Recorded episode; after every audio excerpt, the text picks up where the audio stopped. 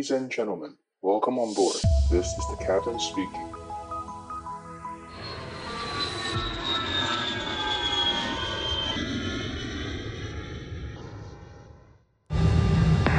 Is Kuwait Area Control Center Information Sierra.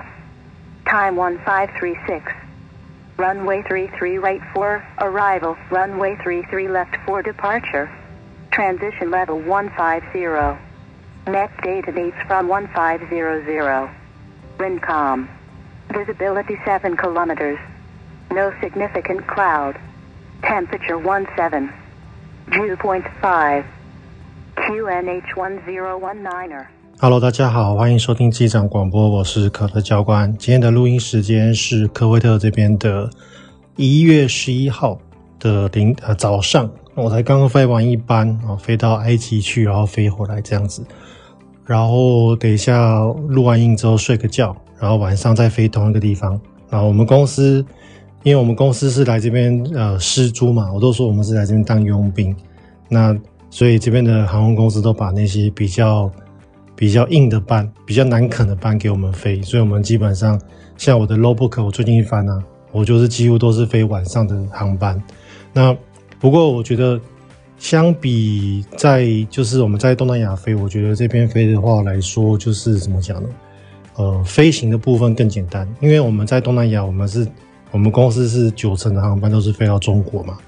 那飞到大陆，其实航管是非常的，也不是复杂，大陆的航管就是管得很紧，它就是呃，应该说大陆的飞机很多，所以大陆它会把每一个小区块分得很散。所以你会跟 A 讲完话之后呢，十几分钟、二十分钟之后，你他就会说好，那你现在跟 B 啊，好哪一个频率联络？然后再过十几分钟之后，那个 B 又会跟你说好，你再跟 C 啊什么频率联络？所以你就会一直一直联络，一直你就会需要一直被交接下去。那我们现在在中东这边，因为这边是一个大家知道的行程就是沙漠嘛，就是 you know mid in the middle of nowhere，所以。他们在挖出石油之前，这边是根本就没有人会来的地方，所以，呃，这边的空域也很，就是他不太管你，哦，基本上他们甚至有时候不愿意管我们到，他会直接把后面两个频率都跟我讲，他就跟我说，哦，你们在 A 点呢就跟一三二点六五呃联络，然后你们在 B 点呢你就跟那个埃及的开罗一二九点四联络。他就把 A、B 两点都讲好，这个就已经是一个半小时后的事情了。他们就是，其他的心里就 OS 就是说，我不想再理你了，你赶快，你赶快就是，呃，记得这两个东西，你以后就不要再跟我联络，就是这种，就是这种感觉。所以在这边飞，其实就是我觉得啦，比我们在亚洲区飞来说轻松很多。那飞行也很单一，就是非常的简单化。像我飞的这个机场叫呃苏哈奇机场，它是。呃，埃及的一个小城市。那其实埃及它是埃及，它是一个古文明帝国嘛，它是一个古呃，就是一个呃文明历史很悠久的国家。那为什么它会历史这么悠久？是因为它是呃，它因为大家知道我们在中东这边，呃，就是中东非洲的北边啊，就是我们亚洲的西边跟欧洲的东边嘛，这边叫中东。那这一块区其实是非常干燥，都是沙漠，所以在挖出石油之前，这边的人其实是非常的，就是游牧民族，非常的穷。那，呃，埃及它是在这边来说算是人口非常多的国家。那为什么它人口多？是因为它有个河叫尼罗河。那大家知道我们人类是需要水嘛？所以在以前那个那个年代，水利不发达那个年代，呃，埃及的人口是最多的，因为它的本身它就是有自然自然的水源淡水。那现在，因为这些石油国家，呃，像比如说呃阿联啊，或者是像我们那个沙乌地阿拉伯，或者像科威特，像这种石油国家，它的淡水它就可以利用海水淡化，因为它很有钱嘛，它它产石油，所以它可以把这些能源，它的石油很便宜，它可以把这些能源拿来做淡水，呃，海水淡化的来来做利用，所以现在才。变得他们这边才变得这个呃水源的取得才比较多，所以否则其实大家看我们像我在科威特这边，我之前跟大家分享过嘛，科威特这边的那个他们这边的当地人啊，才两百万人口，其实是土地很大，但人口很少，就是原因就是因为他们以前是游牧民族嘛。他们其实游牧民族从产石油到现在也才不过一百多年，所以其实并没有很久。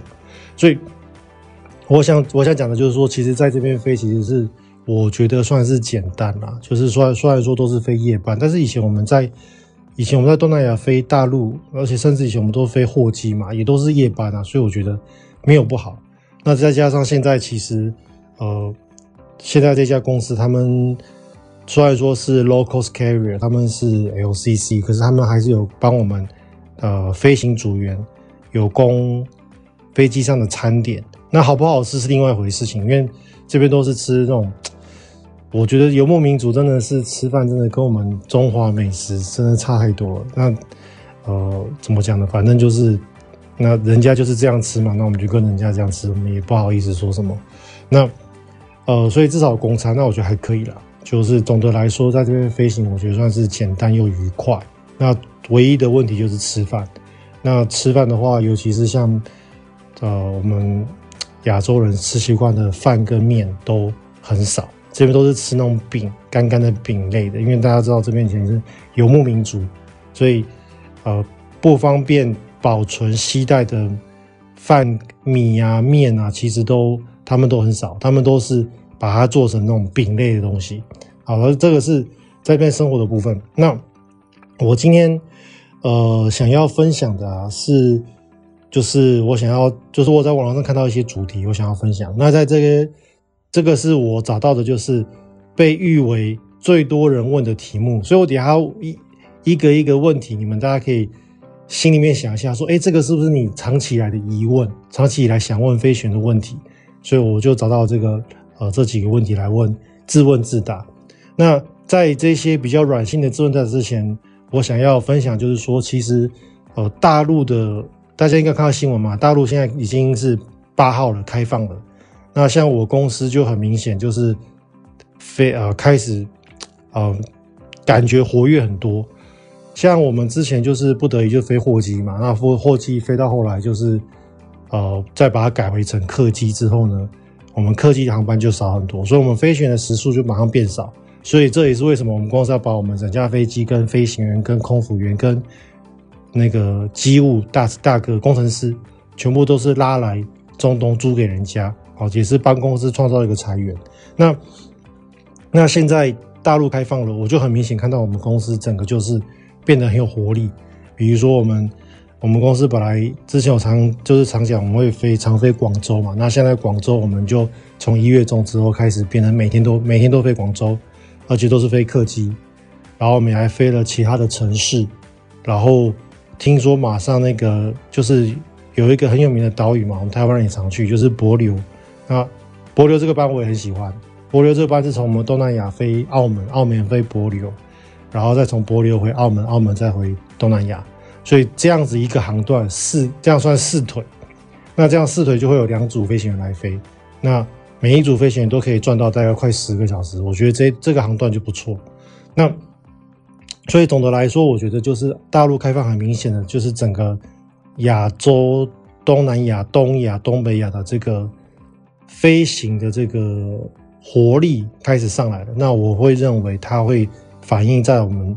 今年度二零二三年今年度的培训机师的招募，我认为一定会有很大的爆发，这个是我再三强调的。那我们就来看一下三月之后会不会来验证。我是认为应该是台湾的招募会落在过完年，所以二月到三月这个之间应该会开始会有一个很明显的这个喷发。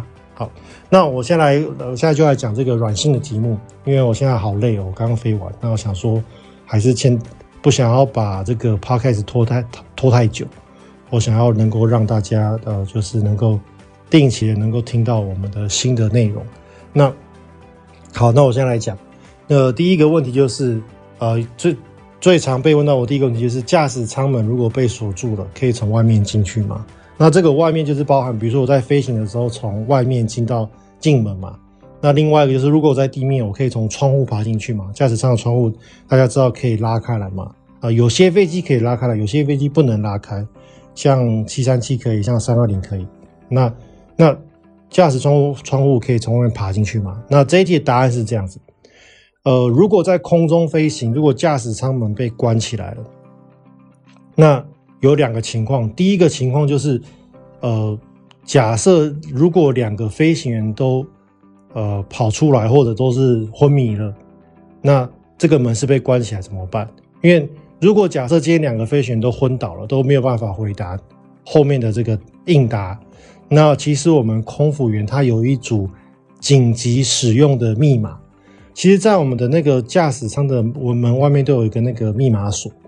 那这个密码锁啊，哎，我今天晚上飞的时候，我来拍一下好了，因为这个 podcast 应该是会在呃会在今天晚上或明天上架，所以我会搭配着这个 podcast，我会把我们的那个照片啊放在我们的机长广播的社群里面。大家如果有兴趣看照片的话，就是到我们的 Line 的社群，到 Line 的首页，然后你就直接搜寻机长广播，那就会加入我们的社群。那大家记得，你要申请加入社群，你至少要回答对问题哈。我的问题就是全世界最大的飞机是什么飞机？那麻烦你，请你打三 A 三八零，哦，不要打七四七啊。但打好像打七四七的都是那个，就是那个啊，不知道是减肥的还是卖股票的，呃，还是那个要投资的，我我也不是很确定。反正七四七都是错的啊。那 anyway，反正我就会把我们的那个呃，我今天晚上拍一下我们那个。密码 keypad 的那个密码的那个呃照片放到我们的那个 Line 的社群上面。那平常我们在进出这个门的时候，在进出驾驶舱门的时候，我们会需要按一个密码啊。空服员跟飞行员都知道这个密码。那这个密码按了之后呢，我们的驾驶舱就会哔哔哔哔哔哔哔，就会有那个门铃的声音。那我们这个时候，我们飞行员就会回头看一下我们后面的那个那个小荧幕。那我们在驾驾驶舱门外面有一个小摄影机，是一个非常古古古典的古早时代的那种黑白摄影机。那我们就会看到说，哦，这个人看起来像空服员，然后我们就会让他进来。那这个是正常状况，但是如果两个飞行员都昏倒，那就是我们就不能开门了嘛，对不对？所以这个时候呢，空服员他们啊、呃，空服员包含飞行员，我们都知道有另外一组紧急密码，所以它会比较复杂，它的它的那个按钮比较多。那你按了这个紧急密码之后呢，我们一样会里面会呼叫，然后呢，这个呼叫了之后，它会隔一个固定的秒数。那这个秒数如果里面都没有回答之后，这个门自己就会打开。好，所以这个是紧急密码的用处。所以这两个有什么？这两个密码有什么差别？一个就是平常使用的正常密码。这个正常密码，你如果按了之后，它只有门铃会响，它的门不会开。所以你二十秒、三十秒之后，它的门不会打开。那你这个紧急密码按了之后呢？它的门铃会响，然后固定秒数之后你都没有反应，里面的人都没有反应，这个门就会自己打开几秒钟这样子。所以这是这两种密码的差异，所以就是正常密码跟紧急密码。好，那你们会想，那如果那个恐怖分子是不是可以那个逼迫空服员告诉他紧急密码？诶，可以啊，这个是有可能的嘛，对不对？那当然，我们飞机制造商没那么笨嘛，所以其实我们的设计是这样子。如果你后面的人按紧急密码的话，那它一样会门铃会响嘛？这个时候飞行员可以直接把我们那个开关门的旋钮，呃，拨杆拨到锁门，所以只要拨到了锁门之后，那个门铃就不会响，而且门是被锁起来的。所以，呃，如果今天两个飞行员都昏倒，只是昏迷，外面的人想要进去是可以使用紧急密码，那个门是会打开的。但是如果是有坏人哈，比如说有恐怖分子，或者比如说有机机师自己想要挟持自己的飞机，那他是可以直接把门上锁，就是你用紧急密码，他就是不会响，他也不会开门的这一种。所以这个是分为两种情况，就是里面的人他是有恶意的，或者是里面的人只是昏倒，这是两种状况。好，那这个是空中，那落在地上呢？在地上的话，你要从这个驾驶舱门进出，基本基本上方式是一样的，你一样就是要。要按正常密码或紧急紧急密码，那窗户有没有办法进去？好，答案是不行。好，答案是没有办法。就是我们这种三二零啊、七三七的这个窗户啊，它是只有从里面才能打开的。所以，我们从里面靠上去之后，推紧了之后，它从外面基本上是没有任何地方可以可以把它弄开的。所以，这个是我们三二零的设计。那我记得七三七好像它有一个 latch，好像在那个窗户的下面，好像是做那个紧急逃生的。我等下再查一下，应该是有。好，所以这个是我们窗户的部分。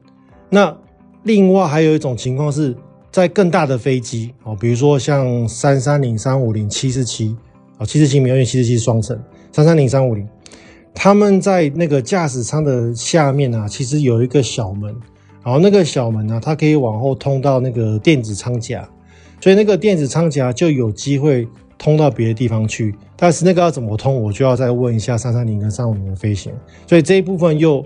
又又比较特别一点，因为我之前看过有那个飞行员分享，他是好像是三三零的飞行员，然后他是可以从驾驶舱往下走到电子舱，然后那个电子舱可以再往后走到他的那个 cargo bay，因为好像是飞那个货机的，再又可以又可以走到 cargo bay，所以这个又是又哦不是不是货机，它是客呃三三零三五零吧，然后就是可以就走到我们那个机腹下面的那个 cargo 那个地方去。所以这边又跟我们呃小飞机又有又有点不太一样，所以这个我要讲，我想讲就是说，其实这个驾驶舱如果被锁起来啊，确实是不太容易啊、能够进去。好，这是第一个问题。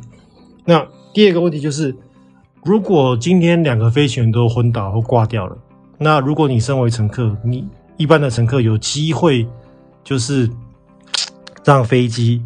安全落地吗？好，像我相信这个也是大家蛮常有疑问的嘛。哦，那那呃，这一题的答案是，我觉得要看乘客里面有没有航迷啊。如果像各位是很厉害的航迷，像我知道我有些听众是蛮厉害的航航迷嘛，也玩了很多模拟飞机，那我觉得有机会。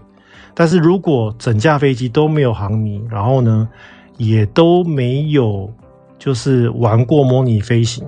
那我觉得有一点点这个困难性。好，那那这个问题呢，我觉得在延伸就是说，那如果今天像我是我是飞空巴三二零嘛，那如果今天是呃，比如说 A 三八零或者三五零或者波音七七七呃的飞行员突然间两个都挂了，那我有没有机会去 take over 这架飞机，然后能够落地呢？那我觉得。以我这个就要分几种讨论了。那当然，如果今天是我今天坐的是三二零飞机，那那那当然肯定是没问题嘛，因为这就是我平常飞的飞机。所以对我来说，我不但是可以安全落地，我甚至可以可能可以做到漂亮落地。好，所以这个自己飞的飞机绝对是没有问题。那那延伸来说，那如果今天是三八零的，因为毕竟三二零跟三八零体积差很多嘛，那我。我还特别想了这个问题之后，我还特别去帮刚刚把那个三八零的那个驾驶舱图翻出来，然后我就发现说，哇，那其实差异性还是不小。那我觉得可以做到的就是，应该安全落地没问题，就是说我可以跟航管人员通话，然后我可以我可以使用三八零的配备，比如说换切换不同的航管人的频率，然后我应该有办法可以把那个。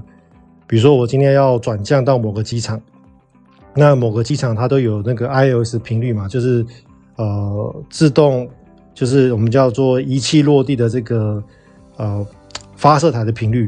那我应该是都可以调整，都可以锁定没有问题。那那等到要落地的时候，因为呃以三八零跟三二零来说，差异最大其实就是驾驶舱的高度，但是。我可以做的事情是，我可以让飞机自己落地。假设今天风不是很大的话，我可以让飞机自己落地嘛。所以我觉得，以我来说，那我只要能够把这些飞机的 automation，就是飞机的自动自动系统都能够搞定的话，那就让飞机自己落地。那我觉得，对于空巴的飞行员来说，假设我是飞三二零的，那我要弄三呃三八零、三五零这种比较先先进的飞机。哦，需要去稍微花点心思，但是不难，应该是可以搞定。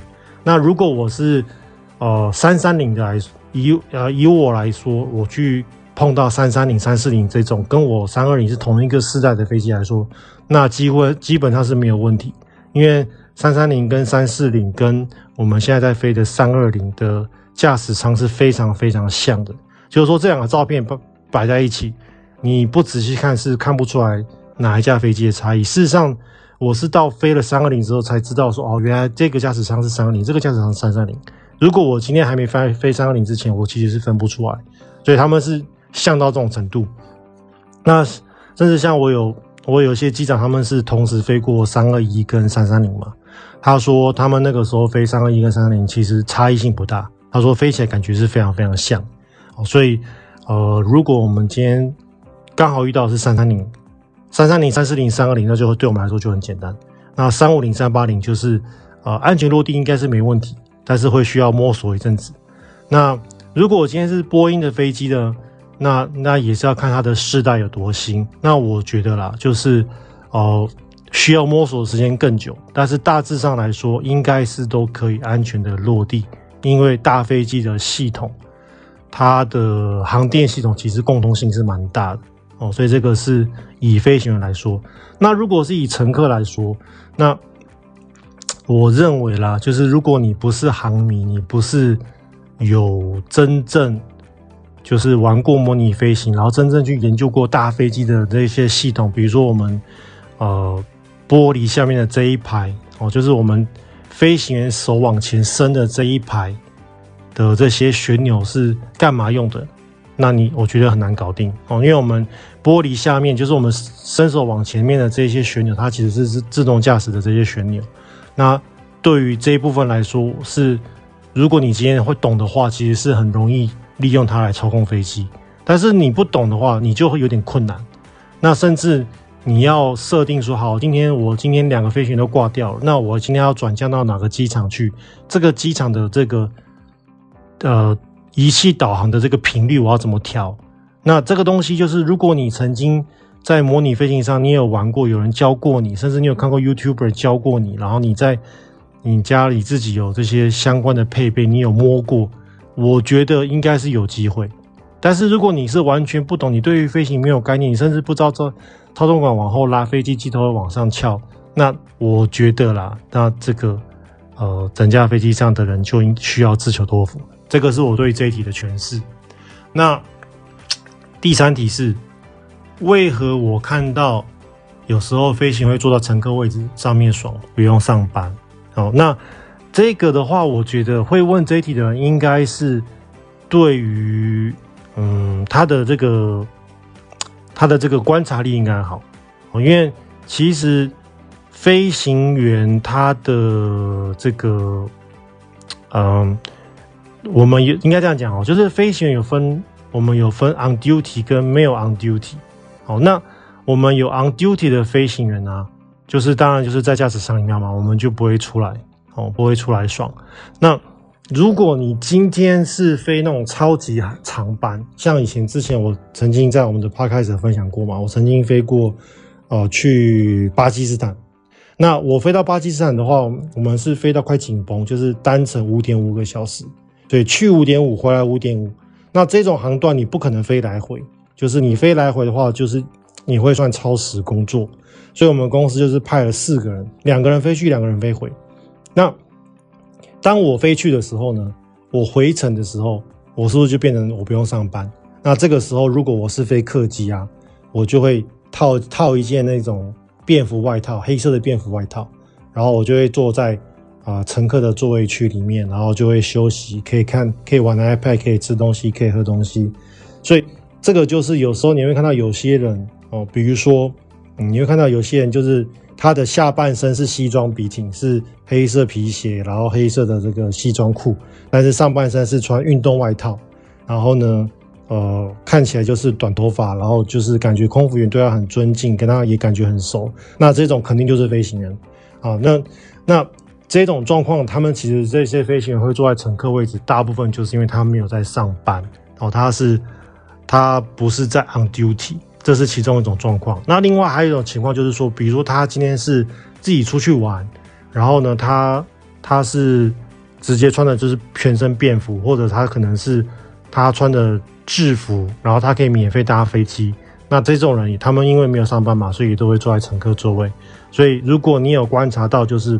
飞行员他是坐在乘客的呃位置，那感觉怎么？诶，为什么不用上班？那原因就是因为他真的不用上班。好，所以答案是呃是这样子的。好，那第三诶，一二三四，第四题就是为何有时飞机需要盘旋？好，那这一题答案是这样子。这一题答案是呃。飞机为什么需要盘旋？原因是因为很多啦。那比如说最常见的就是像我们之像我之前呃前几集吧，我们有介绍，就是那个时候东南亚有开一个那个呃东南亚东协会议啊，那个时候连那个拜登也有来嘛，拜登，然后习大大，然后印度的总理，然后呢日本的总理都有来。那像这种状况呢，那这些大头们要起飞要降落，那我们这些小。小小喽啰们，我们这些民航机是不是就要等他们起飞降落？那这个时候我们就被送去盘旋，所以这是其中一种状况，而是航管的需要。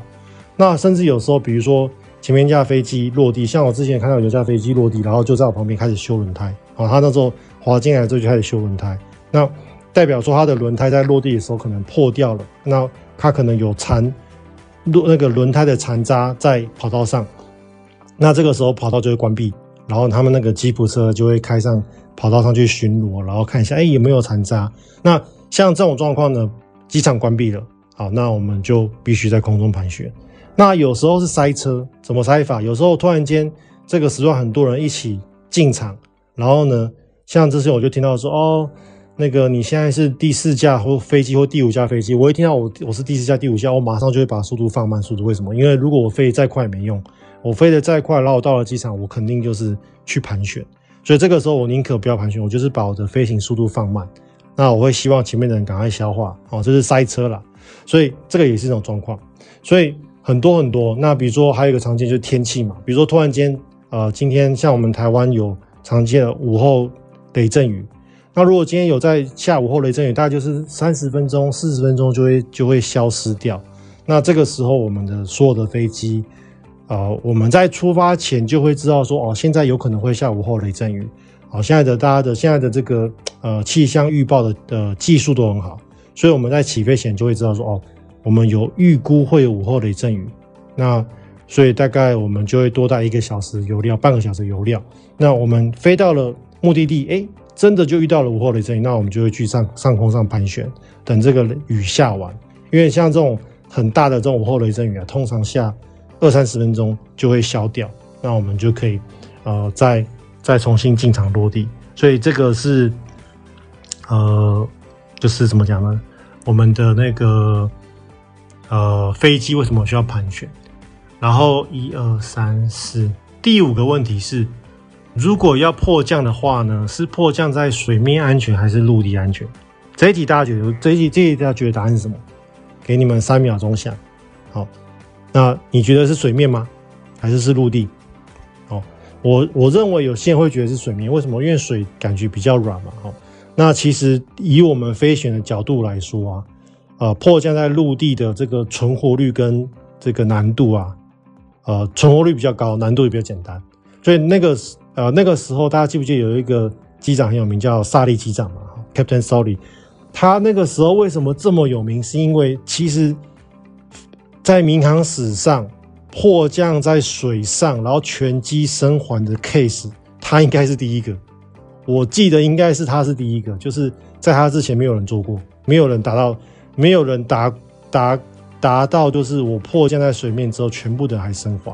那当然，萨利机长他本身技术很好，他的有些处置是非常的高明，我这必须要承认他是非常好的飞行员。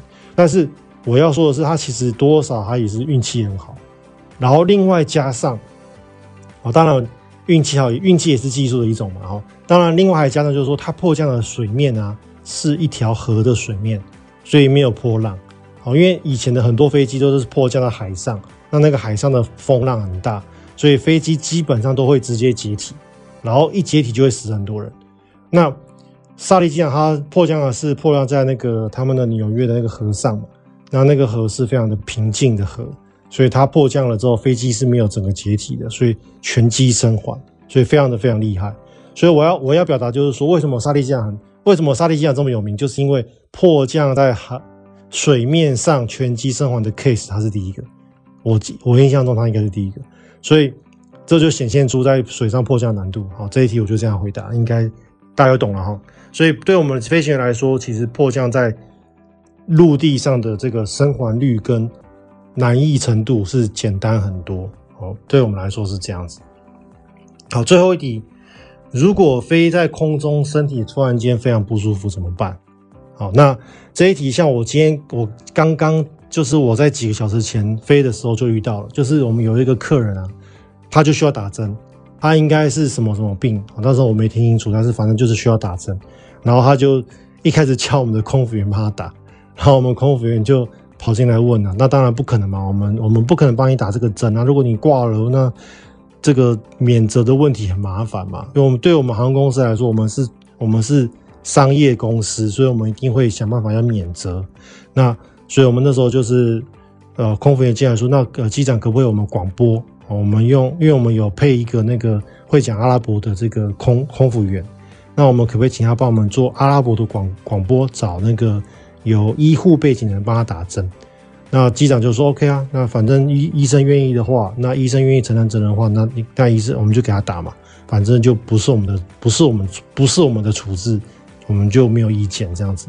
所以后来我们就让他们去广播，那也找到了医生，然后就让他帮他打针，应该是不确定什么针的，因为我觉得不可能不可能是糖尿病啊，糖尿病现在都是那种很简单自己可以处理的，我也不懂到底什么到底什么病，我也没仔细问。那反正 anyway，那。如果真的身体很不舒服，通常我们是这样处理的。因为像我之前就有一次，就是提早提早降落转降哦，我们不会说是迫降，我们会说是转降。那像那一次，我就记得我是从东南亚飞到大陆去，然后呢，飞到一半的过程中，乘客就直接说他没有办法呼吸，然后就开始狂吐，然后发烧，然后后来医生说怀疑是心脏病，没有办法，氧气不够，所以后来我们就紧急下紧急下高度，后来我们就去转降到了那个。啊，Vientiane 哦，就是呃，辽国的首都永贞。那降落之后就把这个乘客丢包嘛。那丢包了之后，我们就重新加油，重新起飞。其实光是这样转降，公司应该多花十几二十万台币，绝对至少。那但是没办法，因为客人就快挂了嘛。那我们也知道这样做。如果今天你真的身体很不舒服啊，当然第一时间是马上要跟空服员说。